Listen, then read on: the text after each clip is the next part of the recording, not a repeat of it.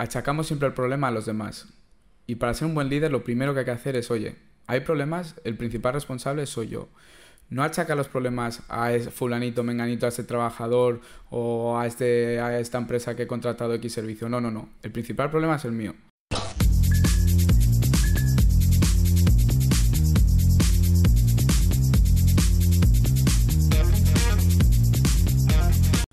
¿Qué pasa, Pablo? ¿Cómo estás? Muy bien, tío. Nuevo podcast, eh, Nuevo nuevo podcast, tema. un día más. Oye, Hoy tocamos un tema de hoy empresa tocamos ya, un ¿eh? tema interesante. Tocaba.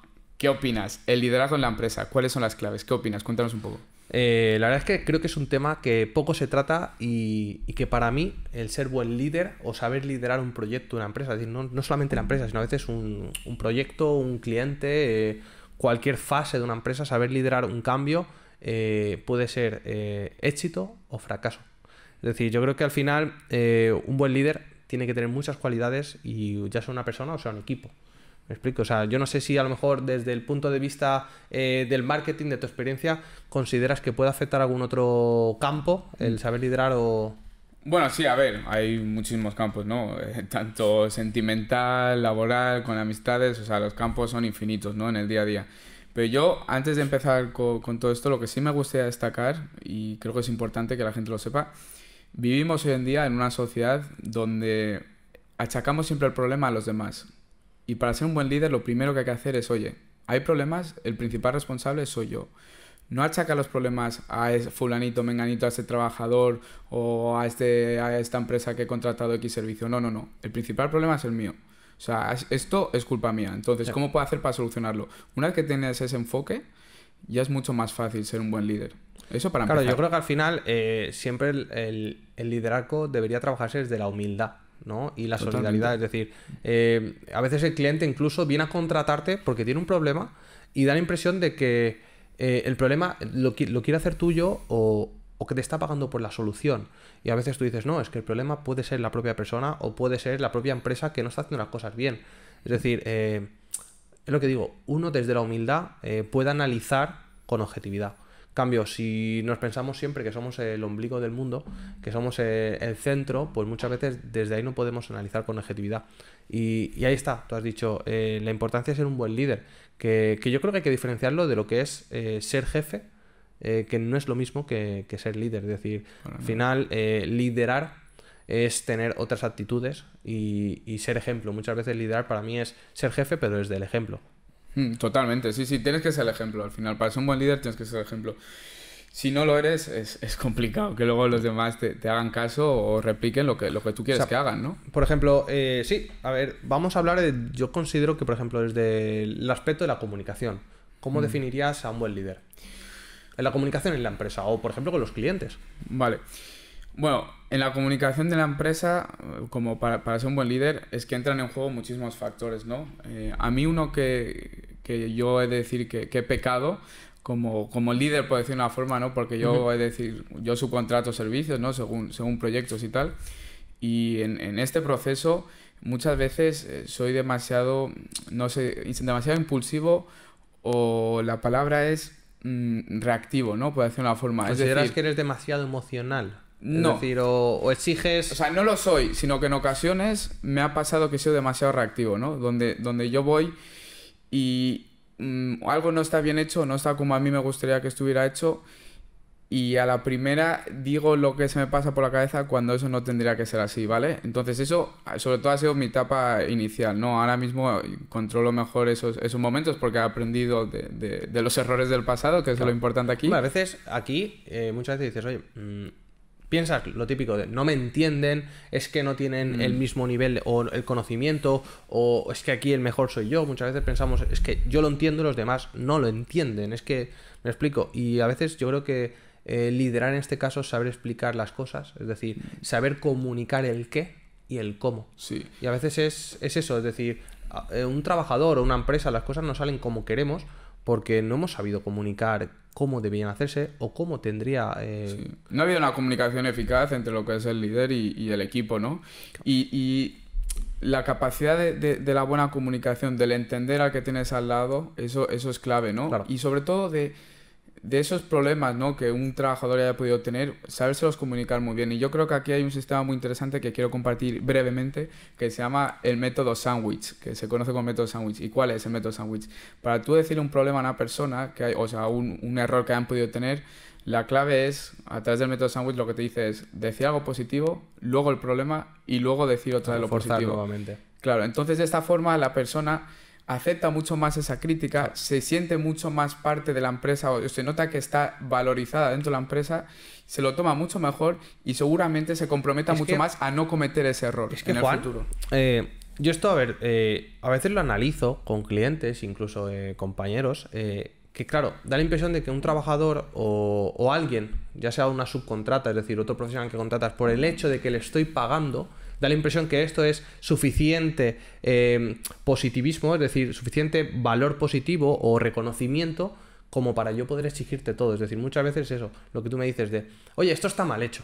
Y, es decir, oye, eh, esto lo hemos hecho bien o hemos hecho un buen enfoque, pero luego resultado hemos flojeado aquí. Entonces, al final el problema es que eh, yo creo que lo que falla mucho a nivel comunicativo y a nivel muchas veces emocional, que, que, no somos capaces de reconocer el trabajo bien hecho, es decir, a las personas hay que decirle, oye, aquí has acertado y aquí has fallado. Es decir, muchas veces solamente decimos lo malo, como en las relaciones o con la pareja, o que siempre decimos, oye, es que esto no me gusta, esto no me gusta. Pues, oye, vamos a reforzar lo que sí nos gusta para ver si conseguimos desde el buen rollo llevar esos cambios. Entonces, me sí, parece... totalmente. No, al final, luego también el reforzar lo positivo es clave, ¿no? Porque lo que dices tú, eh, el ser humano es, es, negativo por naturaleza porque eso es lo que nos ha permitido sobrevivir hasta el día de hoy, ¿no? Pero Exacto. es un error en la, en la era actual ese pensamiento, ¿no? Pero bueno, es la naturaleza humana. Y eso es lo que no se va a sobrevivir todos esos años. Bueno, que, pero, que, que, a todos nos gusta una palmadita en la espalda claro, o, oye, claro, enhorabuena. Nos refuerza, nos refuerza, y eso es súper importante. O sea, saber detectar esas cosas positivas que te da la otra persona, porque muchas veces, esto tanto como para los emprendedores como empresarios, como la gente del día a día normal, ¿sabes? Que no hace falta ser emprendedor o empresario para ello. Al final, eso te da una mente positiva. Claro. Si tú refuerzas lo que hace la gente positivamente, tú directamente vas a empezar a adquirir una mentalidad positiva que te va a ayudar para muchas facetas en la vida.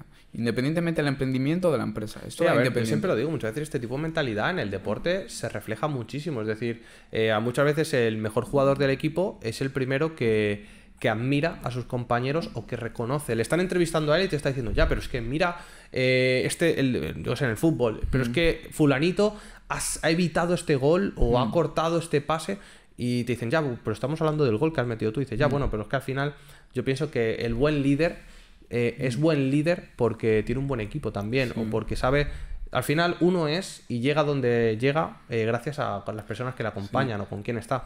Y luego otro, otro problema que quería de, bueno, detectar aquí, ¿no? O nombrar es el liderazgo con exceso de parentalismo, ¿no? Que, con exceso de hipercontrol, ¿no? Que al final, y, y esto lo he vivido en, en, en muchas empresas, ¿no? Que, que contratan mis servicios o, o, incluso con otros trabajadores y tal que no acaban de delegar. Te pago, eh, pero mando yo. No, acaban de delegar el servicio, ¿no? O no acaban de delegar el trabajo sobre el trabajador. Tienen que estar ellos encima 24-7. Sí, que, más que subcontratar, sí. parece que están contratando un trabajador que tiene que hacer lo que le dicen. O no, que ni siquiera están contratando a un trabajador. Están, una persona les está ejecutando algo según sus directrices, por decir una forma, ¿no? Que eso es eso muchas veces lo que hace un trabajador, mí... pero. Esto pasa más de lo que parece, Juan. No, a mí, a mí me pasa muchísimas veces. En el mundo del marketing, el empresario que no ha hecho publicidad en su vida o que ni siquiera tiene redes sociales, eh, se atreve a decirte cómo tiene que ser la publicidad pero, en Facebook. Cuando ni siquiera tiene perfil de Facebook. Sí, no, no, totalmente. Pero esto, a ver, esto es normal, ¿no? Pero, pero aquí para delegar bien las cosas y para ser un buen líder lo que tienes que hacer es, oye, confiar en esa persona, ¿no? Decir, oye, las cuatro o cinco directrices y luego ya que él, se maneje solo, ¿vale? Que sí que hay que estar un poco dar encima, margen, sobre todo al dar principio. margen a la creatividad Pero, de, de, los demás. Claro, claro. Lo que el exceso de hipercontrol da, hace que la otra persona se sienta infravalorada Hombre, y, no, y no tenga el valor o no claro. se sienta valorada. ¿Por qué? Porque está siempre encima cuestionando todo, claro. cuando no es una persona que sabe de la temática que te está contratando o que, o que está delegando ese trabajo, sí que igual sabe por experiencia propia, porque, oye, es una empresa, es un, empre es un empresario, sabe de, de, su negocio, pero que muchas veces eh, esta, esta, falta de, de, dejarlo ir... Y esto, ¿sabes cómo muchas veces lo trabajaba? Es decir, eh, claro, al final, de cierta manera tú delegas, tienes que controlar, que por lo menos vamos a llegar a resultados que Pero esto a nivel eh, del día a día, hay gente que dirá, vale, sí, está muy bien decir la teoría, pero ¿cómo se aplica? pues muchas veces, por ejemplo, cuando estás haciendo seguimiento de un trabajo y te lo están presentando, en vez de decir, pues esto tendría que estar así, decir, preguntar por qué se ha hecho así. Eh, cuál es la finalidad de lo que se está haciendo. Y muchas veces se puede reencauzar. Lógicamente, esto te pide paciencia, Juan, te pide, pues eso, humildad. Mm. El no pegar el palo a la primera, sino decir, oye, ¿por qué has hecho esto así? Y a veces mm. la gente reflexionando lo puedes llevar al mismo punto donde tú quieres llegar. Al final es. Eh, un poco esa escucha activa también. sí, escucha activa totalmente. No solamente hago monólogos y no solamente la, la comunicación mm. es en una dirección, sino que también eh, recibir el feedback. O sea, yo esto lo valoro mucho. Yo mis clientes, por ejemplo, eh, creo que en la abogacía, o sea, los abogados normalmente toda la vida eh, se les ha tenido como, como, no sé, como un médico que, que mm. parece un ente superior. y sí, y tú dices, yo soy el cliente, yo soy el tonto aquí en la relación y mm. por eso le contrato a él porque él sabe de todo. Y yo pienso que a día de hoy no hay nada mejor para el resultado que perseguimos juntos que es aceptar el feedback de, tu cliente, aceptar el feedback de los demás. Es decir, sí, tú me contratas a mí o me has delegado esto o yo te delego, pero somos un equipo. Entonces yo creo que al final la sensación de equipo te permitirá al final pues esa escucha más activa, eh, romper e, esa barrera, me explico, al final es una barrera que casi ponemos por posición. Es yo soy el jefe o yo soy el que cobra más, estoy por encima de la empresa y por eso ya mando siempre o tengo la mm, razón. Sí, claro, y no dejas eh, que los demás se expresen, ¿no? Como, como se deberían expresar y no sacan su máximo potencial, ¿no? Cuando tú intentas estar ahí siempre encima... Si tú vives cohibido o limitado... Claro, si tú tienes a alguien encima que te está ahí R tú no puedes sacar tu máximo potencial. Tú no puedes decir, sacar tu máxima imaginación. Y muchos hay que entender que muchos puestos de trabajo y muchos servicios hoy en día están basados en la imaginación, en, el ser creativo, en, las soft skills. Y como no tengas esas soft skills y como no te la dejen potenciar, eh, lo siento mucho, pero tienes muy mal delegado el trabajo. Estamos llegando a un punto en el que la tecnología, la automatización, los softwares van a sustituir lo que es la productividad. Es decir, al final las personas tendrán que tomar decisiones. Mm. Las personas tendrán que estar en una parte más analítica para tomar decisiones y sobre todo eh, generar feedback interno mm, de la empresa y sobre todo con el cliente. Entonces, si tú eh, ya como... Claro, el jefe antiguamente, pues... Antiguamente se daba con un látigo cuando se construían mm. las pirámides, me explico. Pero si a día de hoy tú entiendes la figura del líder, estarás trabajando que esas personas aumenten su valor, estén motivadas, no mm. solamente a hacer nuevas propuestas, sino incluso a formarse. Porque hay jefes que vienen y te dicen, oye, que te vas a hacer un máster y este curso porque lo necesita la empresa. Pues a lo mejor puedes reenfocar la conversación y que esa persona llegue a pedirte, a tener ilusión por, oye, me gustaría reciclarme, me gustaría aprender. Entonces, para mí, eso es liderar. O sea, no que un jugador te pida chutar la falta, cuando ese jugador nunca tenía interés en chutar la mm. falta, no quiere decir que de repente sea espontáneo, quiere decir que el líder está generando un ambiente, un contexto en el cual todo el mundo se siente seguro de sí mismo y, ahí es cuando nace la magia. O sea, yo creo que, en las empresas el buen líder, el que transmite una ese ambiente de, oye, me apetece ir a trabajar, hay buen rollo en la empresa, ahí es cuando nace la magia. Sí, totalmente, ¿no? Al final Em, es, es, una mezcla ¿no? de muchas cosas. Y aquí también entra en juego mucho las soft skills ¿no? para ser un buen líder. Pero al final, el escuchar atentamente, el no ser reactivo, o sea, no decir, oye, esto está mal hecho y ya, pum, me, enciendo y, y, se me, y voy a decir lo primero que se me pasa por la cabeza porque eso es un, es un error de libro y yo lo he cometido un par de veces y os recomiendo no hacerlo. Bueno, pero eh, a veces también es por la presión que tienes del cliente. ¿eh? Sí, tienes, sí, tienes la presión, pero Igualmente, mm, no está bien. O sea, yo ahí reconozco que, me equivoqué y, no está bien. O sea, no es que no es que fuera un rollo, una bronca que lo flipas, pero, pero no, no es cómodo. Y, sabes que a la otra persona no. Es que se pierde la relación y esa relación no, no, se tiene que perder o no se tiene que manchar, aunque luego la recuperes, ¿no? Que fue lo que pasó luego. Pero.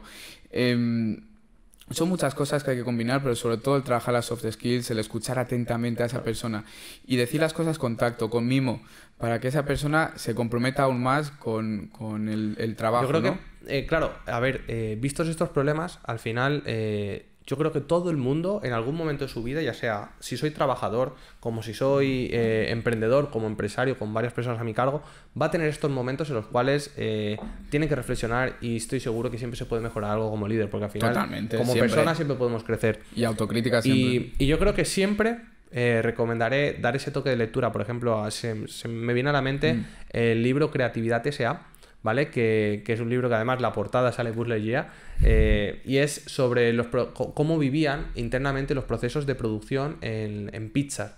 ¿Me explico? Es decir, al final Pixar eh, nació con el objetivo de... Querían que les comprara Disney, pero es que eh, con el buen trabajo pues llegó un punto en que estaban siendo un fuerte competidor en el mercado con una propuesta nueva. Pues en este libro, vale que si no te gusta el libro de negocios a lo mejor puede ser un poquito más denso, pero me gusta porque uno de los principales problemas que tenían es que la primera gran película de, bueno, la primera película de Pixar fue Toy Story y mm. fue un éxito. Mm. Entonces, el problema era que luego, ¿cómo liderabas una empresa que ya había tenido ese éxito?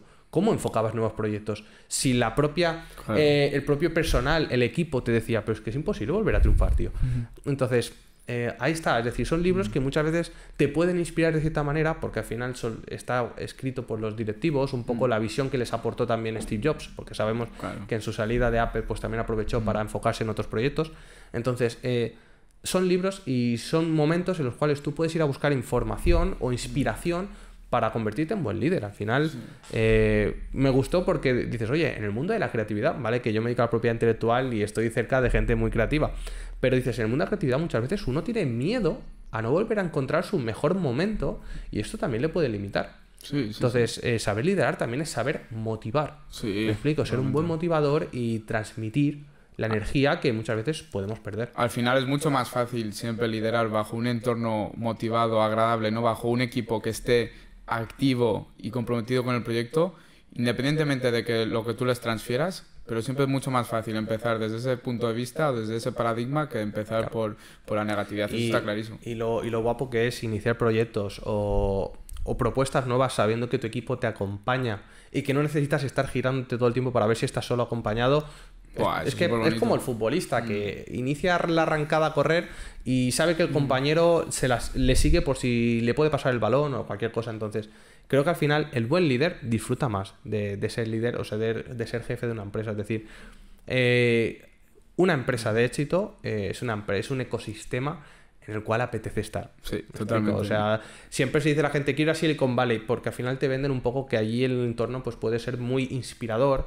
o muy innovador. Entonces, yo creo que al final el, la meta final del líder no tiene que ser la facturación, no tiene que ser eh, el lugar que ocupe la empresa, sino eh, buscar un poco más esa felicidad en su, en su entorno. Sí, no puedo estar más de acuerdo. Yo creo que ahí está la clave, ¿no? Para ser un buen líder tienes que buscar que la gente de tu alrededor sea feliz. Y yo creo que ese es el resumen perfecto. ¿no? Pues, oye, lo dejamos aquí. Sí, yo creo que, buscar aquí con esta clave ya, ya, la tenemos. sin más. Pues oye, eh, no estaba pensado que acabáramos aquí, pero creo que no hay mejor final que, que, buscar un poco la felicidad en el equipo. Y nada, que si os gusta el contenido de este podcast, que, os suscribáis, que, comentéis, que nos deis vuestro feedback, porque es imposible saber si, si gusta más o menos si no nos dais vuestra opinión. Y bueno, que, le deis a la campanita para que os avise de siguientes vídeos y que ya sabéis que no solamente estamos en YouTube, sino que también en Spotify nos podéis escuchar y bueno, en las plataformas de, de podcast, de audio. Y nada, Juan. Sí, seguimos en redes, ¿eh? Tío, eh, es un placer juntarme cada día a hablar contigo y, sigo aprendiendo cada día. Ha estado muy bien. Muchas gracias, eh. Cuidaros.